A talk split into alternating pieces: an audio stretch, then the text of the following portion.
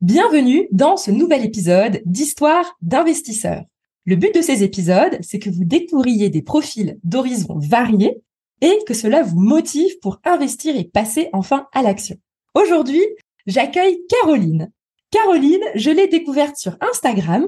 Elle a également un podcast qui s'appelle Business Addict. Business Addict, tout à fait. Et, euh, et en plus, elle est investisseuse. Elle habite pas très loin de chez moi et je me suis dit c'est génial, je vais pouvoir l'interviewer et faire connaissance avec des gens en plus qui sont pas très loin de chez moi. Donc j'ai trop trop hâte. Et pour être honnête, je ne connais pas du tout son parcours, ça va être la découverte pour moi en même temps que vous. Salut Caroline, comment ça va? Hello, bah ça va super et toi? Bah, je suis trop contente d'apprendre à connaître quelqu'un euh, dans euh, la région Grand Est. Tu vois, ça fait toujours du bien de se dire qu'on n'est pas tout seul. on est de plus en plus, en plus, dans, dans cette région à, à, se bouger sur l'invest. Donc, euh, Grand plaisir de te rencontrer aussi. Trop bien. Et en plus de ça, bah du coup, l'idée des épisodes, c'est d'être, euh, on va dire, chronologique dans ton parcours et qu'on insiste sur les moments aussi où tu as eu tes déclics, les moments où tu t'es rendu compte que tu allais faire les choses différemment des autres. Je ne sais même pas quels sont tes investissements. Je le dis direct aux auditeurs, ça va être la surprise générale au fur et à mesure de l'épisode. Pas de souci. Mais j'aime bien, comme ça c'est plus spontané. Euh, je sais pas programmer, tu vois. C'est vraiment ah ultra spontané. Pour le coup, on n'aura rien programmé, c'est clair. Alors, déjà, pour commencer, Caroline, je veux bien que tu nous partages bah, d'où tu viens, ton enfance un peu, le contexte de départ, tu vois, qui tu es, on va dire, avant euh, tes 10 ans, quoi, tu vois, un peu au début, t'es né, euh, ou... Euh, ok. Voilà, un petit peu ton, ton histoire familiale, quoi. Ok. Alors, j'ai 30 ans déjà depuis cette année. Je suis née à Metz euh, d'une maman euh, qui s'est occupée de nous euh, pendant notre enfance, qui par la suite était prof des écoles, et mon papa, il travaillait en tant que livreur dans l'entreprise de boissons de mon grand-père à l'époque. Euh, par la suite, mes parents ont changé de carrière tous les deux, donc ils n'ont pas eu peur de se réorienter à 40 ans chacun. Mon père, il a quitté son, son boulot parce qu'il adorait la méca pour reprendre ses études de méca et partir travailler au Luxembourg. Et ma maman, son rêve, c'était d'être maîtresse, donc elle a passé son concours de prof des écoles. Et mes deux parents se sont réorientés complètement passé 40 ans. Donc, euh, disons que j'ai grandi dans un climat où la famille, elle a pas peur des challenges. Et ça, déjà, c'est un bon contexte pour euh, pour pouvoir se lancer dans le projet. J'ai deux petites sœurs qui, elles, ont autant des parcours atypiques que les miens, à partir dans tous les sens, à voyager énormément. Et euh, en termes d'enfance, je pense que c'est pas mal. Voilà. Trop bien. Euh, ce qui m'intéresse aussi, c'est en termes d'investissement. Où en étaient tes parents? Est-ce que ils ont fait des invests autres que d'acheter une résidence principale, ou est-ce qu'ils avaient acheté leur résidence principale et c'est tout? Est-ce que tu sais un petit peu comment euh, comment ils étaient? Alors mes parents, c'était euh, le modèle de la génération d'avant nous. Euh, ils mettaient toutes leurs économies pour avoir une belle maison, euh, pour qu'on puisse partir euh, tous les étés en vacances.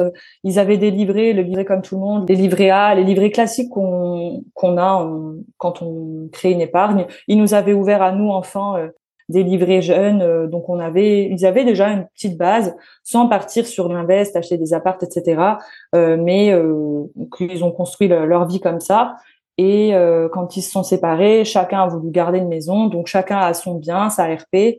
Et euh, là maintenant, du coup, comme ils ont vu mon parcours, euh, je suis en train de les aider à un petit peu mettre en place des choses de leur côté pour pouvoir évoluer de ce côté-là. Donc ils n'avaient pas de parcours eux ensemble ou eux séparés propres d'investisseurs, mais ils avaient leur base de, de, maison, quoi, une résidence principale à eux chacun. Et, et voilà. Et dans ce que tu dis, du coup, ils avaient quand même une euh, appétence à faire des économies. C'était plutôt des gens précautionneux. Ils dépensaient pas au-dessus de leurs moyens. Non, sur ça, euh, c'était plutôt, euh, c'était plutôt normal, disons. on vivait avec les moyens que qu'on avait, et puis ils se mettaient toujours en cadre pour que leurs enfants puissent avoir tout ce qu'elles voulaient, manquer de rien. Et on a fait les écoles qu'on voulait, on s'est débrouillé, on a eu nos apparts. Enfin, ils ont vraiment construit leur carrière pour que leurs trois filles elles manquent de rien. Ah non, mais je suis d'accord, mais je, souligne quand même le fait parce que j'ai quand même l'impression qu'ils ont fait pas mal d'épargne. Et euh, je trouve que c'est pas le cas de tous les parents. Hein. Il y a des parents, euh, tu sais, ils finissent leur vie, ils ont rien. Hein. Enfin, c'est vrai. Non, non, les euh. miens étaient quand même, quand même au fait de ça et ils essayaient de construire et leur épargne à eux et nos épargnes à nous, les filles. chacune avait son petit compte où ils plaçaient dessus.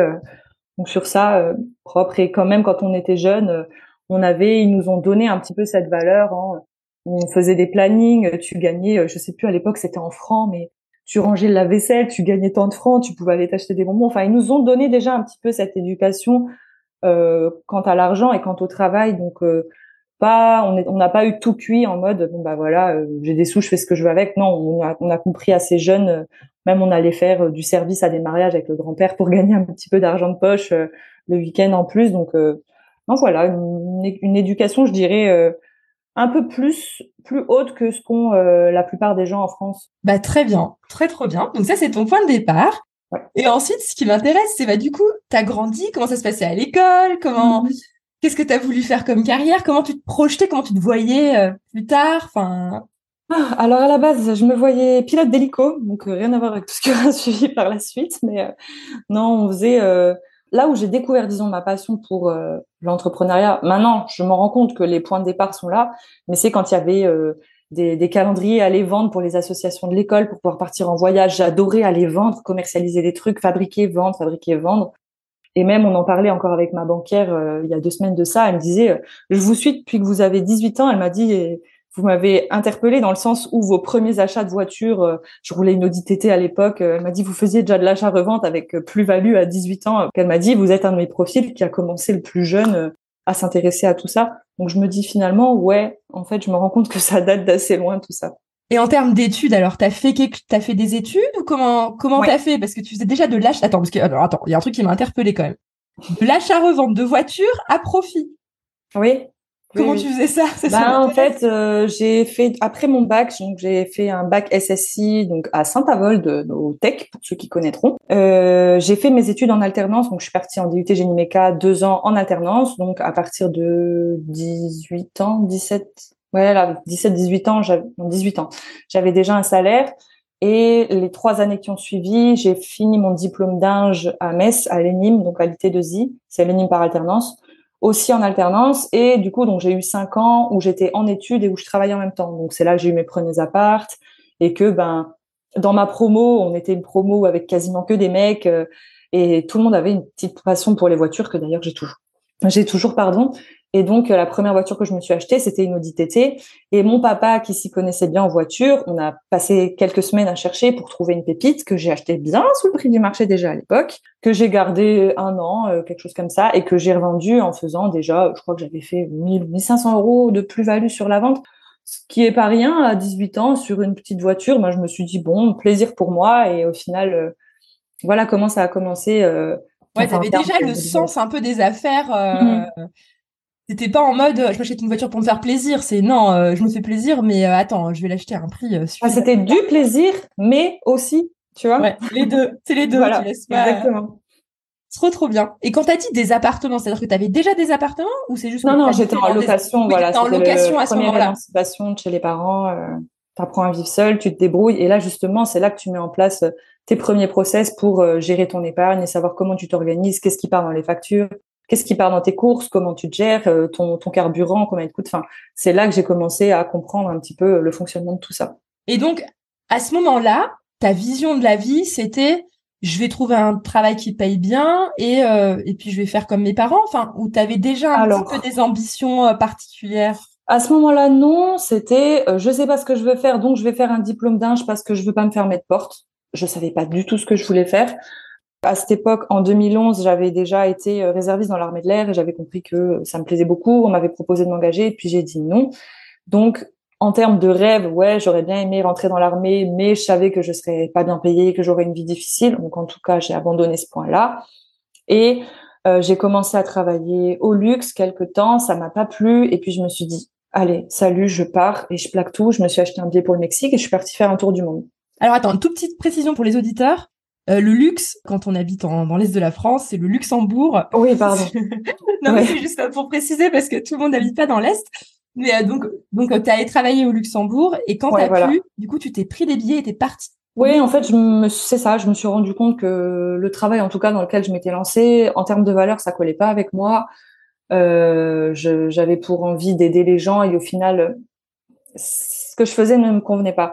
Et euh, j'avais d'autres aspirations et je me suis dit allez c'est le moment où jamais je suis pas bien là, je prends un billet et ciao je vais voir ce qui se passe ailleurs dans le monde. Attends mais t'avais quel âge à ce moment-là? Ouais donc euh, j'avais 24-25 ans et puis je suis partie euh, environ une année. J'ai fait Australie, enfin Mexique d'abord, puis Australie, ensuite l'Indonésie, Singapour, puis traversée de la Thaïlande et puis un bref retour par le Kazakhstan. Mais il y avait eu des attentats et je suis rentrée. Mais alors attends, ça t'as vécu, enfin t'as réussi à faire ce voyage avec euh, quels moyens? Avec des économies côté Avec mes économies, mes économies. Mais au final, en tout et pour tout, je m'en suis super bien sortie parce que visa plus vol et j'ai travaillé partout là-bas. Et j'ai pas j'ai pas vécu la vida loca euh, où tu prends des hôtels de luxe etc je faisais ce qu'on appelle du woofing. Donc euh, tu vas travailler chez quelqu'un trois heures par jour ou quatre heures par jour et en échange il te nourrit et il t'héberge.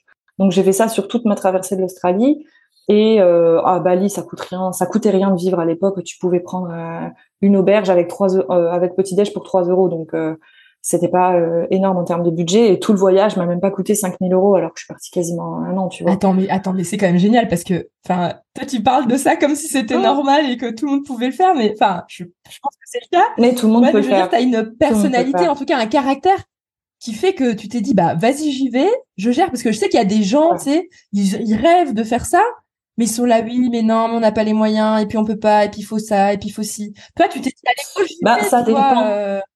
Ouais. Ça dépend en fait si tu veux partir et vivre dans des, des villas de luxe avec piscine à débordement à Bali, ouais, ça va pas te coûter ce que ça m'a coûté. moi, je me suis dit non, je veux prendre conscience de ce que j'ai et j'ai fait franchement un retour aux sources avec ce voyage et tu te rends compte que en France, on a énormément de choses.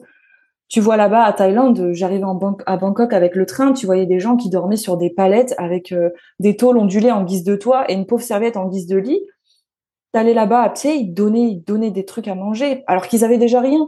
Et nous, en France, là où, là où j'ai pris une grosse claque, c'est que je me suis dit, punaise, en France, on a tout. On a l'assurance maladie, on a le chômage. Enfin, t'as des filets de sécurité à gogo en France et les gens, ils se plaignent, ils vont manifester parce qu'ils ont pas assez, etc. Ok, il y a certaines injustices, mais je trouve qu'en, en, de manière globale, on est trop râleur et on n'est jamais content avec ce qu'on a, alors que si on sortait un peu plus loin que dans notre petite France, notre Italie, notre Espagne, etc. et les pays euh, voisins, on verrait qu'il y a de la, vraiment de la misère dans le monde et que bah, aux États-Unis, si t'as pas d'argent pour te soigner, tu crèves quoi. Euh, c'est pas du tout le même modèle de vie et je trouve que ça fait revenir euh, ça fait revenir sur terre quoi. Donc euh, je suis partie en étant disons superficielle un petit peu, je dirais et je sentais que tout m'était dû et je suis revenue tata claque dans les dents, redescends sur terre ma petite, t'es personne j'ai changé de vision des choses totalement. Trop bien. Première grosse prise de conscience euh, dans ma vie. Euh, j'étais pas la même personne avant et après ce voyage. Et d'ailleurs, si vous avez l'occasion de partir, je vous le recommande. C'est c'est la meilleure des écoles de la vie, je trouve, parce qu'on est on est biberonné à la sécurité en France. À, si tu réussis pas, c'est pas grave, t'as le chômage ou ci ou ça. Non, là-bas, il y a rien. Tu te débrouilles si tu veux travailler. Tu travailles, tu gagnes de l'argent, tu vis avec cet argent, mais c'est le modèle en fait. Donc voilà. C'est trop bien. Non, mais c'est ultra inspirant euh, tout ce que tu dis.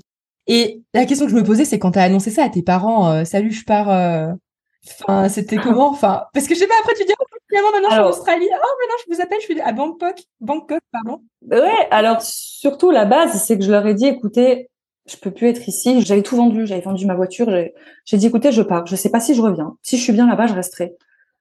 Donc, mes parents, ils s'étaient fait à l'idée que ben peut-être j'allais rester là-bas et construire ma vie là-bas. Donc euh, un petit déchirement quand je suis partie. Je pensais que le, je pensais que le pays qui me plairait, ça serait euh, l'Australie en l'occurrence. Et je suis arrivée à Brisbane, j'ai atterri, j'ai pris une vague de 40 degrés dans le nez et je déteste la chaleur. Dans la foulée, j'ai appelé ma mère, maman, je resterai pas en Australie, il fait déjà trop chaud ici. Alors que maintenant, avec du recul, euh, j'y retournerai de, de grand cœur. Mais comment ils ont accueilli? Ben, ils savaient que de toute façon, j'étais je, je suis comme ça. Moi, savais que c'était même pas la peine d'essayer de te convaincre. Euh. tu peux rien faire. Quand j'ai un truc en tête, tu peux pas me l'enlever. Donc, euh, ils ont accepté. Ils m'ont dit, OK, fais, sois juste précautionneuse. Appelle-nous régulièrement pour euh, qu'on sache au moins dans quel pays tu es quand tu bouges et c'est tout. Bon, bah, nickel. Et euh, ouais, tu te sens seule au bout d'un moment parce que tu rencontres des gens. Est-ce que tu as voyagé tu comme ça toute seule pendant un an, quoi Ouais, ouais. Après, tu rencontres des gens, tu crées des amitiés, tu racontes ton histoire pour pouvoir un peu te t'attacher aux gens. Et puis les gens partent. Et puis tu en tu racontes ça, enfin tu racontes ton histoire et tu crées des liens avec d'autres gens et les gens repartent. En fait, c'est épuisant. J'ai trouvé ça. Euh, d'ailleurs, je me suis fait des amis que j'ai toujours aujourd'hui, mais euh, tu trouves ça au bout d'un moment long et épuisant de de devoir t'ouvrir comme ça aux gens non-stop. C'est éphémère en fait. Tu fais des rencontres éphémères. C'est super hein, en termes de lifestyle. Tu tu peux être qui tu veux en voyage finalement. Tu même si tu t'inventes une vie, les gens ne sauront jamais. en l'occurrence, c'était pas le cas, mais tu rencontres tout type de profils. Et en gros, tu, tu renais, je trouve, dans ce type de voyage. Donc, je suis rentrée ouais, après presque un an et avec une vision des choses complètement différente, des blessures plus ou moins guéries, des blessures que j'avais construites dans l'enfance, que j'ai pu retrouver là-bas et sur lesquelles j'ai mis le doigt là-bas à l'autre bout du monde. Donc, j'ai résolu pas mal de mes blessures. Tu peux nous en parler un tout petit peu ou? Oui, ben des, des conflits que tu as euh, avec tes sœurs, euh, des façons de faire que tu avais là-bas en France, que tu te rends compte à l'autre bout du monde que ce que tu faisais, c'était peut-être pas forcément adapté et je trouvais que j'avais mal agi sur certaines choses. Donc, ah, t'as pris du euh, recul en fait sur ton passé, quoi. Ouais, sur moi, je me suis dit punaise, mais j'étais vraiment vilaine, quoi. Et je me comportais mal. Donc ce voyage, il permet de, de t'ouvrir, de voir ça et de tu vides tout, ah. quoi. Tu rentres léger et neuf. Trop bien, ah, parce que je pense que là, ça donne trop envie à tout le monde. Mhm. Et donc, euh, t'es rentrée, t'avais donc 25 ans, vu que t'as fêté ton anniversaire euh, à l'autre bout du monde. Et là, mhm. comment tu t'abordes la vie? Alors, alors là déjà, ouais, totalement. Exact. Là, je me suis dit, donc à l'époque, euh, j'ai rencontré mon ex-copain en revenant en France. lui, il était en gendarmerie et en tout cas, il est rentré. Moi, je me suis dit bon. Attends, bah, pardon, j'ai pas compris. Ton, ton ancien copain, tu, euh, ton premier, enfin, c'est mon ancien, mon ancien copain avec qui j'étais à l'époque là, euh, il rentrait en gendarmerie. Mais tu l'as appris à le connaître en voyage ou en rentrant en France? Non, non, non. En fait, on se connaissait déjà euh, et donc euh, on s'est mis ensemble à ce moment-là. Moi, je m'étais dit déjà à cette époque, je t'en parle parce que ça a une importance okay. ce qui vient après. Je me suis dit à ce moment-là, non, euh, les modèles où tu dois rendre des comptes à un patron, je veux plus. Donc j'avais ouvert un statut d'auto-entrepreneur en immobilier au Luxembourg. D'accord. et euh, j'ai fait ça quelques mois et euh, je voyais que ce que mon ex-copain de l'époque faisait à l'époque, ses classes militaires et tout, euh, ça avait l'air tellement génial. Et moi j'étais là, je bossais avec des, des personnes vachement plus âgées, même si l'IMO ça m'éclatait. Mais je me suis dit, j'ai quand même l'armée de l'air qui me trotte en tête depuis 2011. Si je rentre pas en gendarmerie maintenant, alors que j'ai 26 ans, je vais le regretter. Donc j'ai passé tous les concours. Euh, gendarme adjoint. Je suis rentrée d'abord en gendarme adjoint. Euh, j'étais euh, à Ucange d'ailleurs en brigade. Et ensuite, je suis rentrée en tant que sous-off. Alors sous-off, j'imagine que ça veut dire sous-officier. Sous-officier. Oui, voilà, école de sous-officier. Et je suis sortie de là après cette formation et je suis, j'ai été affectée à l'escadron de Chambéry. Euh, alors moi, sais, je, alors moi, tu, en fait, part du principe que moi, je ne connais aucun vocabulaire. Je ne sais pas ce que c'est un escadron. T'inquiète. ah, c'est, bah, en gros, tu as des brigades, euh, les brigades là où tu vas déposer plainte. C'est la gendarmerie départementale. Et après, tu as les gendarmes mobiles. C'est des unités où il y a plus de personnes. Tu as 110, 100, 115 militaires qui sont ensemble avec leur famille dans ce qu'on appelle une grande caserne. C'est un escadron. Ok. Et ça, ça sert à quoi, ça? là-bas.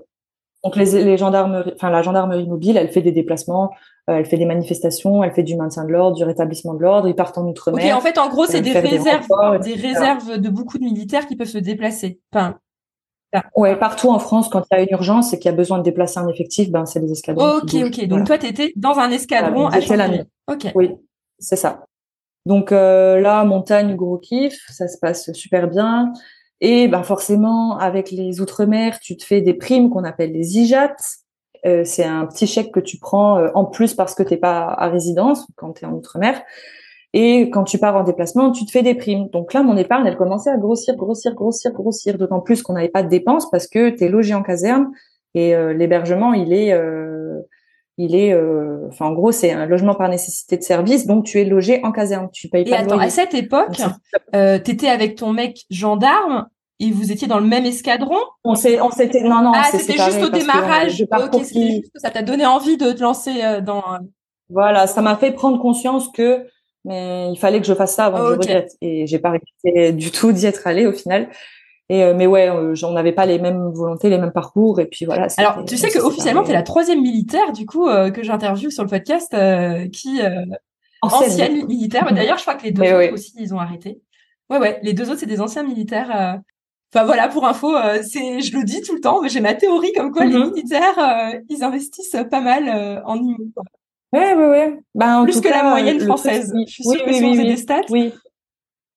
Bah, du fait qu'il n'ait pas de logement à payer, quand tu es en statut ben, gendarme, en l'occurrence, peu importe que tu sois en départemental ou en mobile, ton épargne, si tu fais pas trop nimp et si t'es pas un flambeur, elle est là, quoi. Donc, euh, il y a des gens qui, toute leur carrière, ils se disent, OK, je vis dans, dans le logement de service, mais quand ils partent en retraite, ils ont rien et se retrouvent à payer un loyer. Ou il y a l'autre, euh, partie des gens qui va acheter une résidence, qui vont mettre en location et qui récupèrent à leur sortie. Donc euh, moi, dans ce cadre-là, je m'étais dit bon bah allez, je vais acheter un appart. Et je voulais acheter un appart au départ. Donc euh, je faisais des recherches. Quand j'étais en, à Wallis et Futuna, je commençais à me former sur la fiscalité en déplacement. Je regardais comment ça se passait, les impôts, qu'est-ce qu'on pouvait faire. Est-ce que tu avais des collègues, euh, des cam... enfin, je sais pas comment on appelle ça, des camarades qui, qui l'avaient fait justement d'investir en IMO ou tu étais un peu toute seule dans ton Non, j'étais toute seule. Alors déjà, on était quatre filles sur 110 mecs. Donc, il y avait du choix là, non, pour euh, trouver un mec bien, non? Ouais, mais non. non, pas. Moi, c'est pas mon délire les, collègues, non. Mais euh, non, non. Euh, en termes d'investimo, non, j'en entendais pas parler. J'avais quelques collègues qui s'intéressaient un peu à la crypto ou tout ça, mais c'était pas ou plus mon cas en tout cas. J'avais mis à l'époque en école d'Inge, j'ai failli mettre un petit paquet sur le Bitcoin à l'époque et avec un camarade sur Itoro, on allait faire ça. Et moi, mon virement, il a planté. Punaise, je m'en suis mordu les doigts après parce que ça a bien pris et euh, on aurait pas mal gagné. Enfin, en tout cas, lui, il l'a fait, mais on aurait pas mal gagné euh, sur ce virement-là. Euh, mais du coup, après coup, j'ai mis un petit peu sur quelques cryptos, l'Ethereum notamment, et quelques petites quelques petites devises qui pour moi vont prendre de la valeur. Mais c'est une infime partie de mon patrimoine et j'y touche pas. Je me dis, j'accepte que si je le perds, je le perds mais c'est un invest que je touche pas, je le laisse de côté. Euh, pour en revenir à, aux camarades, non, donc personne dans, dans l'invest. Donc là, tu es toute seule, tu, fais tu, tu apprends la fiscalité peut-être sur des livres ou sur des vidéos YouTube ou C'est ça, sur du YouTube pas mal et euh, le site de l'État euh, où tu vois pas mal d'infos et au moins tu es sûr qu'elles sont, qu'elles sont vraies. Et euh, donc j'ai rencontré un pote à l'époque sur Chambéry. C'est lui qui m'a fait prendre un virage. D'ailleurs, c'est lui que je vais interviewer euh, prochainement. Et il me dit, mais Caro, pourquoi tu vas acheter un appart? Mais, mais pourquoi? En fait, quels sont tes arguments? Je dis, ben écoute, j'aimerais me constituer du patrimoine, ça me nécessite pas un trop gros budget, et puis je peux louer, et puis ça me fait un petit peu d'argent dans la poche. Il me dit, peanuts. Il me dit, tu vas sortir un cash flow euh, à 50 ou 100 euros si ça se passe bien, euh, si t'as pas de problème, si t'as pas d'impayé. Il me dit, pourquoi t'achètes pas un immeuble? Ok, acheter un immeuble. Mmh. Moi, moi, acheter un immeuble. Mais pourquoi? Il me dit, ben écoute, euh, tu es en monopropriété, tu fais ce que tu veux du bâtiment, tu as plusieurs lots, ça sécurise si tu as un locataire qui paye pas, ben tu as les autres qui payent, euh, ton crédit il est toujours remboursé, tu es en autofinancé, euh, tu te constitues du patrimoine plus gros, tu achètes moins cher au mètre carré puisque tu achètes plus sur place, ta gestion, tu fais tout à un endroit, donc euh, c'est simplifié aussi. Je me suis dit, oh, c'est pas bête finalement. Et il m'avait parlé de Christopher Wangen à l'époque, à l'époque là. Donc j'ai acheté le bouquin de, de Christopher et j'ai suivi donc euh, son manuel parce que je trouve que son son livre explique vraiment bien comment se lancer. En, l'époque enfin en l'occurrence pardon c'était en 2021 donc à cette époque-là c'était encore facile d'obtenir un crédit. J'avais un statut de fonctionnaire euh, avec un bon salaire euh, des économies. Donc il y avait des circonstances qui ont fait que ça m'était simplifié. Et j'ai fait quelques recherches sur le bon coin et des visites virtuelles notamment. Et en revenant en Lorraine en période de repos, j'ai visité un bâtiment. D'abord, le premier, c'était une catastrophe, 500 mètres carrés. Le truc, c'était une ruine. Et alors, il y avait un potentiel. Juste, euh, sans te demander euh, la ville, est-ce que tu étais sur des villes plutôt grandes ou plutôt euh, des petits villages ou entre les deux? Des villes moyennes, je dirais. J'achète. Enfin, moi, ma stratégie, c'est pas acheter. En fait, soit on peut faire de l'achat-revente, soit tu, tu veux partir en locatif pour commencer. Moi, l'achat-revente sur des grosses villes qui prennent de la valeur, etc. C'était pas mon truc. Je me suis dit, je veux un truc rentable tout de suite, dans lequel je suis pas obligée d'habiter parce que je savais pas où j'étais. À l'époque, j'étais encore à Chambéry, donc je suis partie sur euh, sur une ville proche de, de, mon secteur de naissance, petite ville, et euh, j'ai acheté un immeuble. Et alors attends, à l'époque, t'étais seule et t'as acheté toute seule un immeuble, quoi. Moi, je trouve ça génial. Euh. Moi, je sais que j'étais avec mon mec, du coup, bah. euh, mais je trouve que c'est euh, hyper courageux et, et c'est cool, quoi. Je, je, me suis dit bon bah allez, si je me lance pas maintenant, j'ai envie de faire quelque chose. De toute façon, je me suis dit, je sais que je fais jamais la, la chose comme tout le monde. Donc pourquoi pas prendre encore un virage? Et euh, donc je l'ai fait. J'ai monté un petit dossier fiscal carré. Je suis arrivée à la banque. Ma banquière, elle m'a dit mais euh, punaise Ouais, j'ai pas vu souvent des dossiers montés comme ça, ficelés comme ça. Euh. Donc, en l'occurrence, elle pouvait pas me proposer des taux très intéressants, donc je suis quand même passée par un courtier. Et le courtier m'a négocié un prêt euh, à 110%. J'ai eu trois ans de différé pour faire mes travaux et un taux à 16. Ah donc, euh, franchement, super. Ah, et donc là, même pour l'instant, tu rembourses pas encore ce premier immeuble, quoi. J'ai encore un an là, j'ai encore un peu plus d'un an. Ça fait du bien hein, de faire de renflouer la trésor tranquille. oui, parce que Dieu sait que les des imprévus, il y en a eu et bon bah après là maintenant ça va, j'ai quelques apparts loués et ça me ça me sécurise au moins pour le crédit. Mais là maintenant, je, je continue à faire mes recherches pour pour acheter encore. Tu peux nous partager rapidement le budget dans les grandes lignes? Alors budget total, donc euh, l'achat du bien, plus de 200 000 euros, 210 000 de, de, de mémoire, avec euh, 300 mètres carrés environ euh, et euh, une renta nette de 11%. Ah, c'est cool. Voilà. Et j'ai, par contre, j'ai mis le prix de, d'achat du bien en prix de travaux, quoi. Donc, euh, j'ai un projet à presque 500 000 euros euh, total. Ok, ok, trop bien. Et donc, ah pardon, t'as, t'as mis, j'ai pas compris, j'ai pas compris la dernière phrase, pardon. T'as mis le. Euh, le prix que j'ai mis pour le bien, je l'ai mis en, en apport pour les travaux aussi. Donc, j'ai le bien et la valeur du bien, j'ai autant. Ah oui, t'es, sur une. un, peu plus. j'appelle ça moi, le ratio travaux-acquisition, il est à 50-50, quoi. Oui, ah ouais, total. Même 45 euh, pour le bien, 55 euh, de travaux, quoi. Mais je voulais absolument ce modèle-là pour pouvoir euh, défiscaliser. Je voulais pas un bien qui tourne déjà tout seul parce que je me suis dit, ça va pas me permettre d'avoir assez de temps de tranquillité pour lancer une deuxième opération. Trop bien. Et donc ça, c'était en 2021 que tu as fait cet achat. J'ai acheté en 2021, et, et j'ai commencé à générer des loyers en 2020, fin 2022. Ah, parce que ça met du temps, euh, parce que j'imagine si tu as autant de d'acquisitions que de travaux, nous, ça avec le, le troisième immeuble, c'était ça, euh, ça a plus de deux ah, ans de travaux, quoi. C'était long. Bah ouais. T'as réussi à tout finir T'as réussi à finir les travaux là ou ils sont pas tout à fait finis encore? Et ouais, il y a quelques bricoles à faire par-ci par-là, mais euh, mais oui, comme tu comme tu sais, on a eu le Covid, c'était en plein Covid bah en plus, donc c'était les artisans. Après, il y a eu la guerre en Ukraine, donc il n'y avait plus de bois. Euh, franchement, euh, tu as les retards des artisans, les gens qui disparaissent. Euh, bon, pas mal d'aléas au final. Et tu as réussi tout au long de cette invest à, à garder la confiance, à pas te décourager ou tu as eu des moments durs aussi? Non, pas trop? Il y a eu des moments très très durs.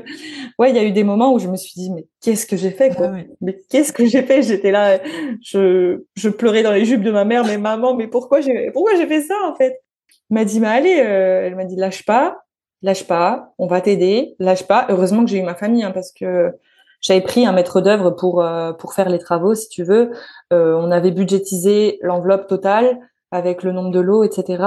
Et au final, quand j'ai demandé au démarrage des travaux de recevoir les devis, il m'a envoyé un total de, de devis qui valait quatre fois le prix estimé et quatre fois le prix de ce que j'ai emprunté à la banque.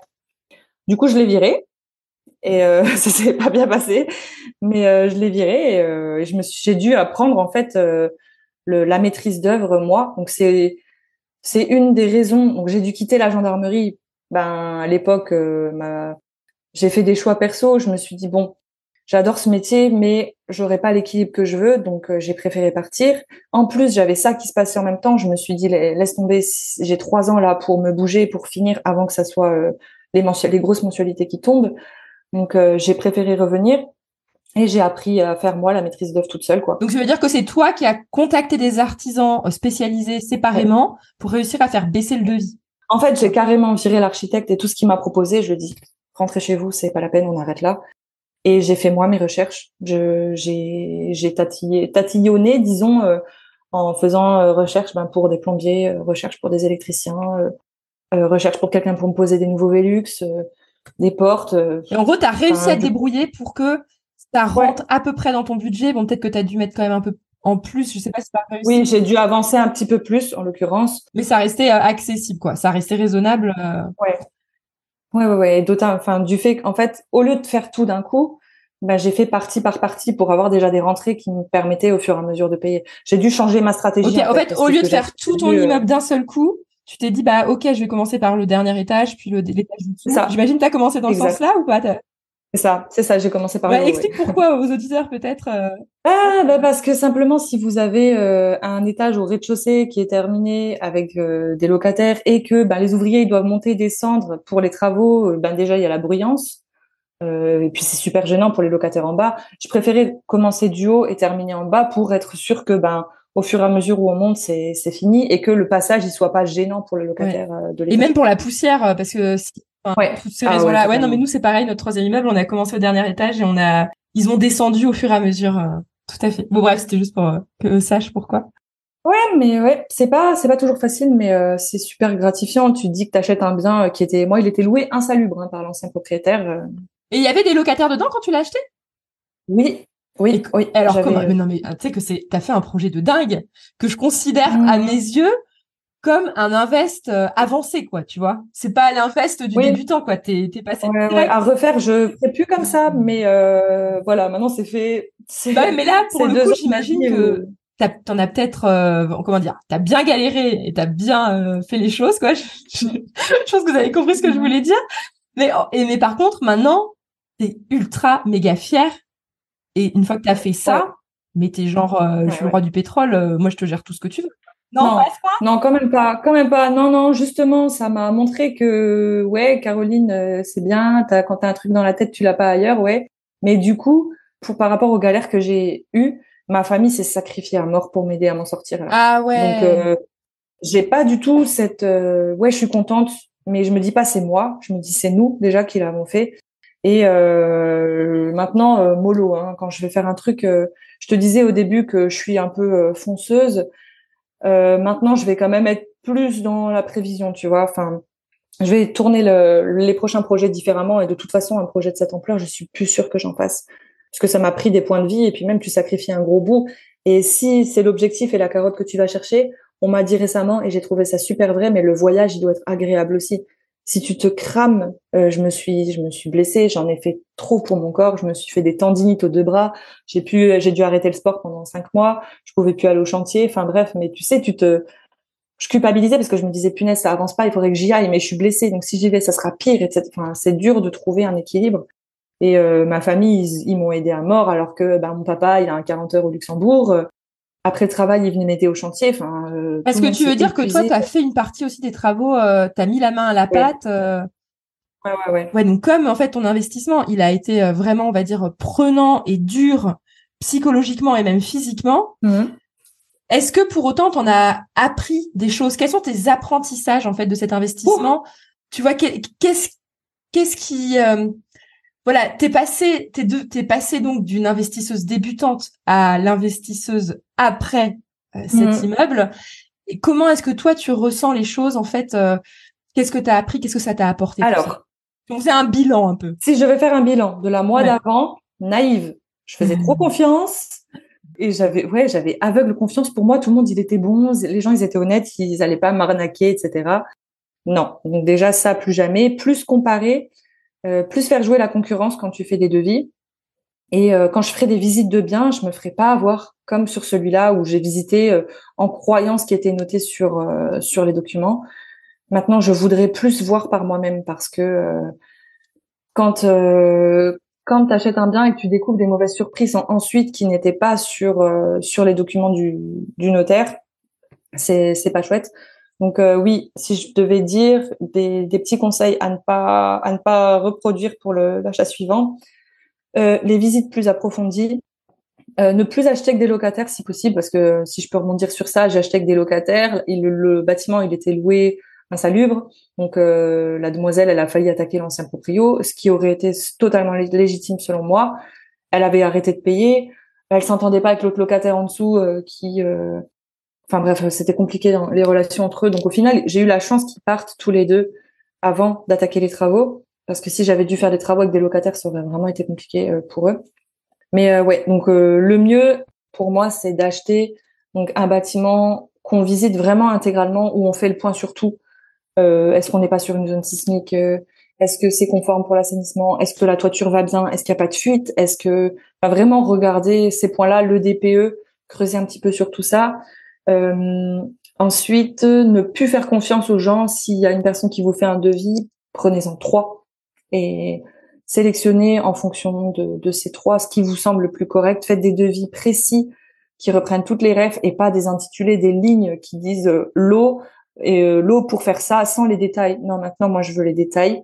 Parce que pourquoi? Parce que c'est quelle est la raison de ça? C'est que euh, pourquoi est-ce que tu veux le détail? Parce que tu as peur euh. que ce soit arrondi, que tu apprennes en fait qu'ils n'ont pas inclus des choses? Voilà. Alors de une, soit ils peuvent fixer leur marge de main d'œuvre comme ils veulent, et le matos, tu sais pas en fait ce qu'il y a dedans. Tandis que si tu demandes des devis complets détaillés, tu peux comparer entre artisans. Pourquoi lui, il a, euh, j'en sais rien. C'est surtout valable pour les legs, ce genre de choses, ou la plomberie. Euh, pourquoi lui, les mêmes, les mêmes composants, il les a deux fois plus chers? Pourquoi lui, il les a deux fois moins chers? Pourquoi lui, en main d'œuvre, il prend 800 euros la journée Pourquoi lui, il en prend 400 donc euh, ça permet de voir où tu te situes et de pour pouvoir bien comparer quoi. Ouais, bien comparer et euh, surtout essayer de Bon, je sais que souvent ça peut être truqué les avis Google, mais euh, lisez les avis Google des artisans qui vous intéressent parce que ça peut éviter des mauvaises surprises.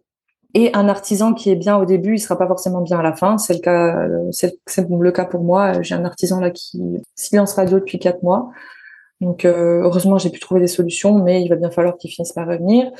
Et qu'est-ce que je voulais dire aussi euh, Si possible, acheter des dalles bétonnées et pas des dalles bois. Les vieux bâtiments, c'est génial, ça a des, architectures qui bougeront jamais en termes de murs extérieurs, mais les dalles, euh, les dalles, enfin les planchers béton entre les étages, c'est mieux. Enfin les dalles béton, c'est mieux entre les étages que euh, les étages en bois parce que ça rajoute de la bruyance c'est des petits conseils tout bêtes, mais euh, c'est des choses sur lesquelles je me ferais plus avoir parce que le budget isolation phonique, il était énorme. Et qu'est-ce que je voulais dire encore? Mhm. Ouais, non, mais c'est déjà pas mal, là, tous tes apprentissages. Peut-être qu'il y en aura d'autres qui vont venir, euh, après. Ah, vas-y. Ne payez pas tant que tout n'est pas fait. Parce que euh, si vous payez trop d'un coup, ben, l'artisan, il vient plus à la fin. Et même si vous avez gardé une petite réserve euh, sous la main pour pouvoir euh, payer la fin des travaux, ben, ils viennent pas. S'ils n'ont pas encore assez à recevoir de vous, ils viennent plus. Donc, c'est le cas dans lequel je me trouve. J'ai vraiment été trop naïve et c'est des gros des gros apprentissages pour moi quoi. Ouais, nous on a même fait parce que je sais que pour notre troisième immeuble, enfin je le dis aux auditeurs s'ils n'ont ils ont pas suivi, je crois que je l'avais déjà dit dans un autre épisode, mais pour notre troisième immeuble, en fait, les montants de travaux étaient tellement énormes que on a refusé de payer le devis 30%, euh, euh, c'était niette, tu vois, parce que je veux en dire le gars, tu lui donnais les 30%, euh, il, il avait 50 pendant deux ans, il était bien, quoi, tu vois. Donc, tu vois, je lui ai dit, c'est niette, on payera jamais 30%. Ensuite, on a dit, écoutez, le, le premier euh, versement qu'on fera, ce sera 10%. Donc, euh, on leur a dit, euh, c'est mort, ce sera jamais 30, ce sera 10% votre première, votre premier versement. Et ce qu'on fait, c'est que d'abord, on se fixe une date. Tant que la date est pas fixée, je vous, je vous fixe rien. On se fixe une date. je crois qu'on avait dit 5%. on verse 5% quand la date est fixée. Et après, on paye les autres 5% pour faire le total de 10%, une fois que les gars sont arrivés sur le chantier avec un peu de matériel. Mais tu vois, on, on, avait vraiment été ultra précautionneux parce que même un artisan de bonne volonté, entre guillemets, si sa boîte, elle fait faillite pour X raisons entre-temps, mm. bah, en fait, l'argent que tu as envoyé, tu le revois plus jamais. quoi. Donc, euh, c'est clair. Bah, je sais que nous, on avait fait super gaffe, on avait un peu peur de ça, ouais. Puis on a plein d'ailleurs hein, que j'ai interviewé sur le podcast aussi euh, qui s'étaient fait avoir. Euh, enfin, c'est pas évident. Hein. Franchement, c'est pas évident au début. ouais. Et puis tu sais pas, euh, l'artisan il peut être en burn-out, euh, il est au bout de sa life, il répond plus au téléphone. Bah c'est ça. je pense que c'est le cas pour moi là. Euh, tu peux appeler, tu peux envoyer des mails, tu peux passer par d'autres contacts. Quand il veut pas répondre, il répond pas. Donc je pense que moi je vais je vais me pointer chez lui un de ces jours et il faut qu'on termine parce que parce que simplement tu as envie de terminer ton truc quoi pour pouvoir avoir bah, l'équilibre et passer à autre chose parce que la charge mentale dans ce genre de, de chantier elle est quand même bien présente. Au début elle est plus qu'à la fin hein, parce que tu apprends à te au début, j'étais super précautionneuse, surtout euh, carré comme je suis avec le passif euh, militaire et même je suis une maniaque euh, de, de, tout là. Donc au début, euh, si les choses elles n'étaient pas parfaites, je pétais un câble. Après, au bout d'un moment, tu apprends à relativiser, tu te dis c'est du matériel. Bon bah de toute façon, ça sera habité par des locataires, donc ils en prendront pas forcément le soin que toi tu aurais pris. Ils vont dégrader. Il faut accepter qu'il y ait de l'usure qui se mette en place, plus que si c'était toi qui vivais dedans. Donc au début, je me stressais quand j'apprenais que j'avais une fuite ou un truc qui allait pas. Maintenant, oula, ça coule. Hein. Franchement, il n'y a pas de problème. Je me dis, on peut vivre avec. Ça m'empêche pas de me coucher le soir. Ça les empêche pas de vivre dans l'appart. On répare le lendemain s'il faut, mais euh, les gens qui appellent à 22 heures l'agent IMO pour dire, euh, il y a un truc qui marche pas, ben ils attendent le lendemain, c'est tout quoi. Bah ouais. Ah oui, j'ai délégué ma gestion. Pardon. Ah oui, du coup, tu as délégué la gestion ah là. Et pourquoi du coup tu as fait ça? Ah, Parce que je travaille au Luxembourg en 40 heures, donc euh, 40 heures. Ah oui, tu as repris un travail du coup euh, quelques temps après, une fois que les travaux s'étaient bien lancés euh, et tournés.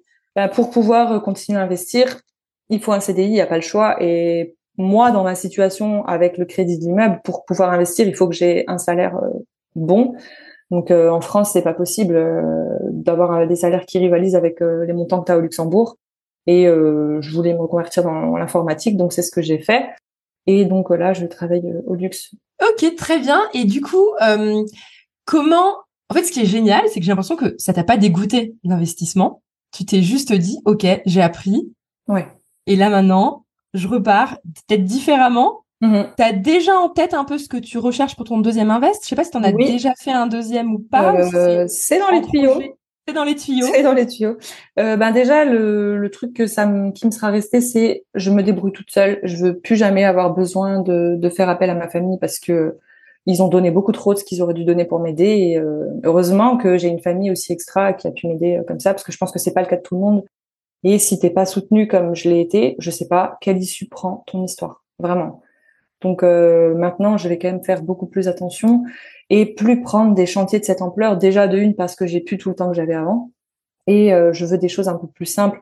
Donc je me dis maintenant ce que je vais faire, je, le, au max et je garderai la partie qui me plaît bien, à savoir la déco, etc. Donc euh, pour le moment, je me dis que je vais peut-être prendre un, un deuxième immeuble, mais plus petit, moins de moins de surface et pas au même endroit forcément. Je veux pas avoir de biens dans la même ville. Je préfère bouger un petit peu euh, pour avoir des ambiances différentes et pour pouvoir avoir des cibles aussi un peu différentes, mais euh, toujours essayer de faire la chose le plus carré possible. L'objectif, le pourquoi du comment je fais tout ça, c'est pour pouvoir me libérer un peu moi et pour pouvoir euh, subvenir à ma famille si jamais il y a, besoin, pour pouvoir simplement rendre un peu à mes parents tout ce qu'ils nous ont donné quand on était jeunes, quoi. Je trouve que c'est c'est un job ingrat d'avoir des enfants. Tu les élèves, tu leur donnes tout et puis hop, ils volent de leurs propres ailes.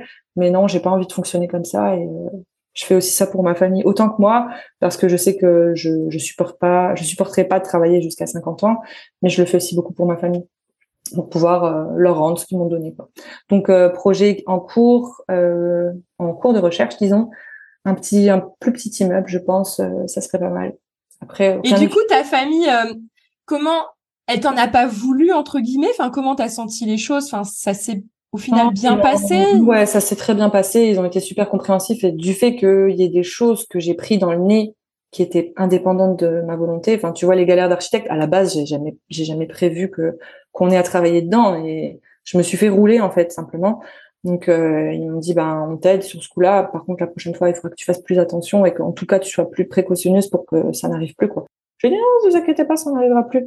Mais euh, ouais ils m'ont ils m'ont énormément aidé. Ils ont été d'un soutien euh, sans faille pendant euh, pendant Et est-ce que en fait, le fait qu'ils t'aient vu faire, même si t'as galéré, est-ce qu'ils ont quand même été, je sais pas, je sais pas comment formuler la chose, mais Est-ce que ça leur a même donné envie de faire quelque chose de leur côté est-ce qu'une forme d'admiration de se dire attends, Oui. euh, elle a quand même fait, même si elle s'est mise dans un pétrin pas possible ou une galère machin à des moments, Mm.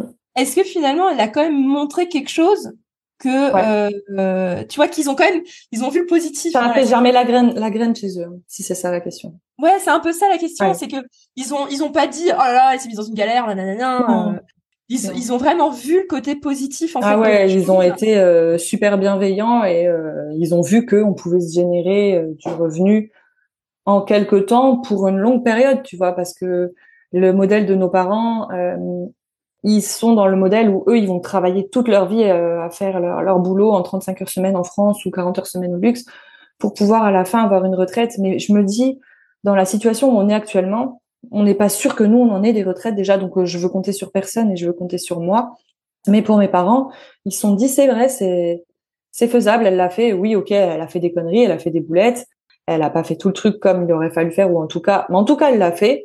Et euh, ils sont, je pense qu'ils sont fiers quand même, même s'il y a eu des moments durs, mais ils ont été super bienveillants. Et oui, euh, mon papa, il s'est déjà dit, euh, oh ben finalement, enfin mon père, il a monté sa maison de ses mains, donc il savait tout faire et euh, il m'a vraiment aidé à faire énormément de choses. Mais il s'est dit, euh, pourquoi pas, pourquoi pas faire un petit peu de, de chantier moi aussi après ou me lancer une, une micro-entreprise de, de travaux de rénovation par la suite, ou même acheter un, un appart pour moi. Mon père, il est pas, euh, enfin mon père, il est, il est bien intéressé par ce point-là, ma mère aussi. Donc euh, non, je pense que ça, ils ont vu le positif de tout ça, même si ça n'a pas été facile tout le long. Donc euh, belle expérience euh, et ça te montre que tu as une famille extra. Enfin, moi perso, j'en étais déjà consciente, mais là ça m'a montré que j'ai une famille, un, copain aussi actuellement extra euh, qui ont été d'un soutien sans faille dans des moments où c'était super dur pour moi. euh. Donc ouais, belle belle expérience euh, ces deux ans, euh, même si ça a coûté un peu d'énergie à tout le monde. Ouais, non, mais c'est c'est c'est génial. Enfin, c'est génial dans le sens où tu vois, c'est t'es parti sur un truc, mais ça t'a quand même changé et au final, Ah oui. tu re- le re- referais ou pas? Ouais. Oui, je le referai, Ouais. mais pas comme ça. Ouais, tu, tu ferais des petites modifs, ouais. Bah, déjà, j'achèterais pas un truc de cette taille-là. Je prendrais plus petit. C'était trop gros pour moi pour commencer. Mais euh, une fois que t'as que t'as fait ça, euh, si je voulais, je pourrais en faire un du double, hein. Mais j'ai plus Ouais. envie, en fait. Ouais, là t'es, là t'es, mais ça c'est ce que, en plus moi c'est ce que je me rends compte aussi, c'est que quand t'es investisseur, t'as des phases. Moi je sais par exemple qu'avec Cyril après le troisième euh, immeuble euh, et tout le chantier, il y a eu le moment où j'ai dit attends Cyril là on repart sur, pas sur un quatrième, euh, on fait une pause. Mm. Je passe à la pause d'investissement, tu vois.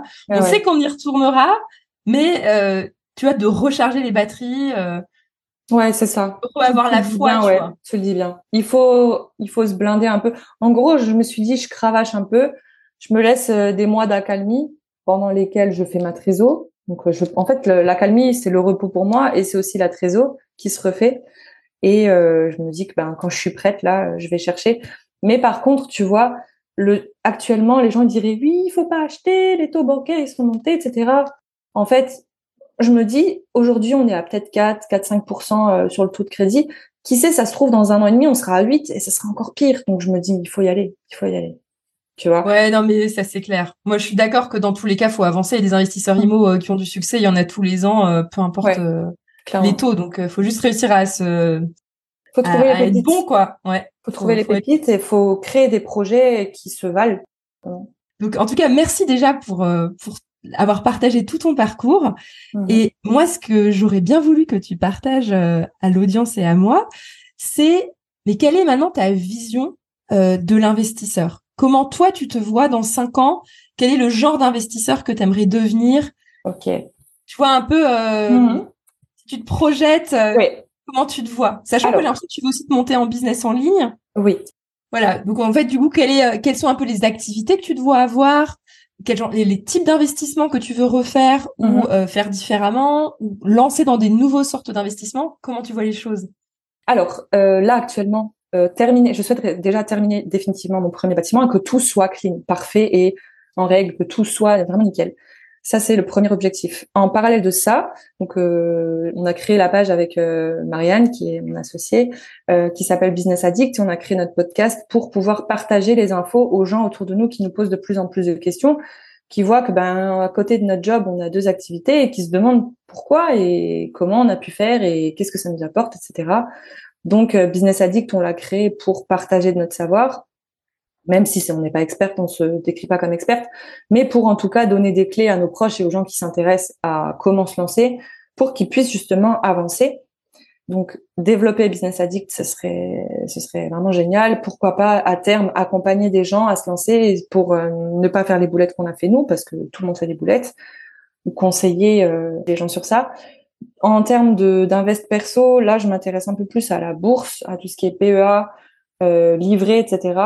Et euh, en tant que frontalier qui travaille au Luxembourg, il y a, là, j'ai mis récemment quelque chose en place, ça s'appelle euh, l'épargne 111 bis. Donc, en fait, c'est un, un livret sur lequel vous allez placer et en fonction de votre statut, pour mon cas, statut célibataire marital, vous allez récupérer euh, quasiment 30% de l'investissement que vous placez annuellement en crédit d'impôt. Donc, euh, comment se générer de l'argent en le plaçant facilement Surtout que c'est des placements qui sont relativement safe, donc toujours en fonction de votre appétence au risque, euh, si c'est modéré euh, ou dynamique. Donc, euh, tu places ton argent, il travaille et en, à la fin de l'année, ben, on te reverse un crédit d'impôt. Ça, c'est valable quand tu travailles au Luxembourg. En tout cas, ces deux avantages sont valables, le crédit d'impôt quand tu travailles au Luxembourg.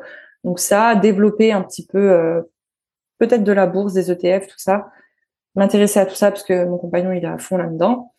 Et, euh, et puis voilà, l'invest, euh, la pierre, ça va continuer, mais là, euh, je me focus un peu sur d'autres objectifs et aider les gens.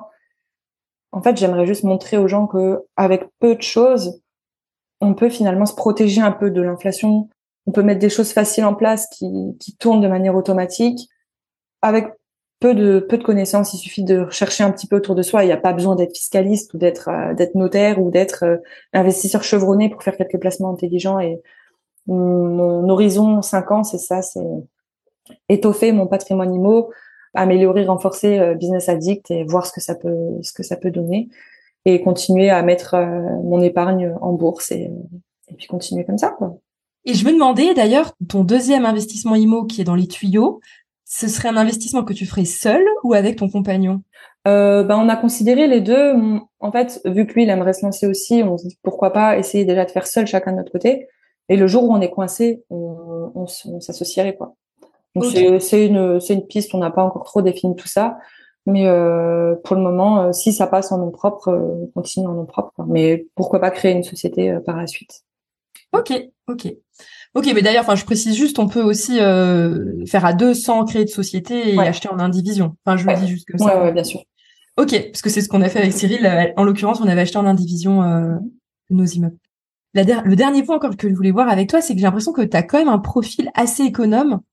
C'est-à-dire que tu vas pas monter ton. Bah, du coup, tu me parles quand même de placement. Ouais, ouais, tu ne voyais pas, mais elle faisait une petite grimace.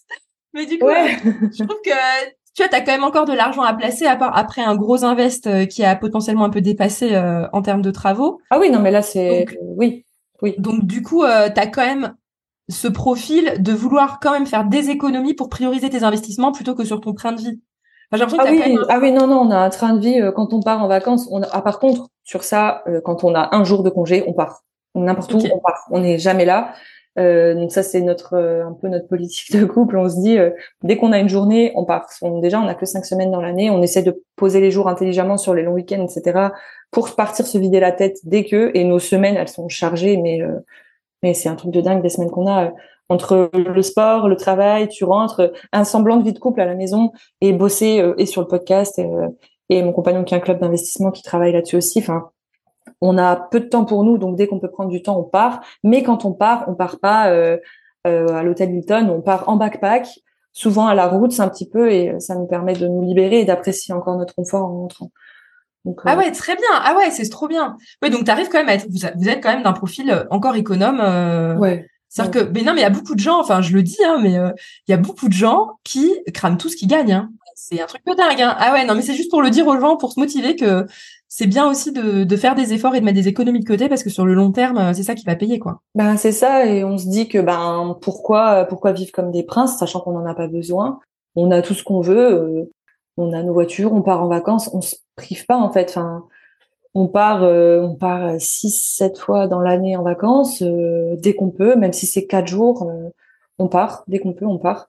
Et oui, voyager à la route, ça permet de, partir plus que si tu pars aux Seychelles, euh, tout frais payé euh, en hôtel. Mais euh, non, c'est un mode de vie qui nous convient et on s'est toujours dit que même si nos salaires augmentaient, on changerait pas notre vie. On préfère placer et on se dit que ben au moins le levier il s'accélère si tu places plus mais que ben, après on n'a rien on se plaint pas on vit très bien on se prive de rien quoi non mais euh, j'adore ce que tu dis parce que moi je suis trop d'accord que faut pas monter son train de vie quand t'as des augmentations. On en a pas besoin. Bah oui c'est dans la tête. euh, mais oui c'est dans la tête. Les gens ils s'auto persuadent qu'ils ont besoin de plus mais en fait euh, pas forcément quoi. Ok bah en tout cas c'est trop bien. Si jamais il y a des personnes qui ont aimé ton parcours et qui veulent te suivre où est-ce qu'ils peuvent te suivre? Donc vous avez le podcast, un compte Insta. Enfin, ce serait pour que tu partages un peu tous les tous les liens. Alors euh, vous pouvez nous suivre sur euh, Spotify, sur Deezer, prochainement sur Apple Podcast et euh, sur Instagram sous Business Addict underscore cm pour Caro Marianne. Et puis je pense qu'on pourra, je sais pas, joindre les liens ou. Ouais, je vais les mettre dans la description. Prochainement, on va publier quelques quelques vidéos YouTube et par la suite, on va sûrement créer un petit site internet pour proposer du contenu à télécharger parce qu'on nous demande trop d'infos et on n'arrive pas à envoyer euh, goutte à goutte. Donc, euh, on pense sûrement faire un petit site euh, d'ici quelques temps. Trop bien. Et puis j'espère que je vais pouvoir inviter Marianne sur le podcast pour avoir aussi l'histoire de ton associé. Ce serait trop cool. Yes. Oui, oui, bah, de toute façon, on va se caler ça. Et je sais pas si tu avais un dernier petit mot à dire avant qu'on raccroche l'épisode. Oui, bah alors ce serait de conseiller aux gens de vous lancer. Formez-vous un petit peu. N'essayez pas de faire quelque chose qui est parfait parce que de toute façon, c'est jamais parfait. Et déjà, essayez, vous pouvez toujours corriger après. Euh, si vous achetez un truc, au final, vous vous rendez compte que ben c'était pas optimal, vendez-le, c'est pas grave. Enfin, il y a des gens qui sont en appart, qui se disent coincés, ils pensent qu'ils peuvent pas emprunter. Ben si vous êtes vraiment coincé, si vous possédez votre appart, vendez-le et comme ça, vous vous dégagez de, de l'endettement euh, par rapport à la banque. Si vous voulez investir, il n'y a pas de, de, solution bloquante à 100%. Il y a toujours possibilité de trouver des solutions prendre un appart plus petit si vous avez un appart 15 fois trop grand pour vous, qui vous permettra de toujours pouvoir injecter plus dans, dans un invest. Et lancez-vous, c'est jamais trop tard, c'est jamais trop tôt non plus. Mais il n'y a pas de bon moment en fait. Le, le bon moment c'est maintenant et voilà. Tout ce que je peux vous dire c'est d'y aller. Vous serez content de ce que vous pouvez faire après. Pour moi, le dev perso, parce que oui, euh, le dev perso, ça a une place importante dans tout ça. C'est la première étape, c'est conditionner son mindset à se dire qu'on est capable et pas se dire que bah il y a des freins partout. Nos croyances limitantes, ça nous ruine. Donc, euh, faut se faire confiance et puis il faut y aller. Voilà. Bah, c'est un excellent mot de la fin. Donc, euh, merci Caroline d'être venue sur le podcast. Ah, et je vous souhaite à tous une bonne journée. Salut, salut. Ciao, ciao.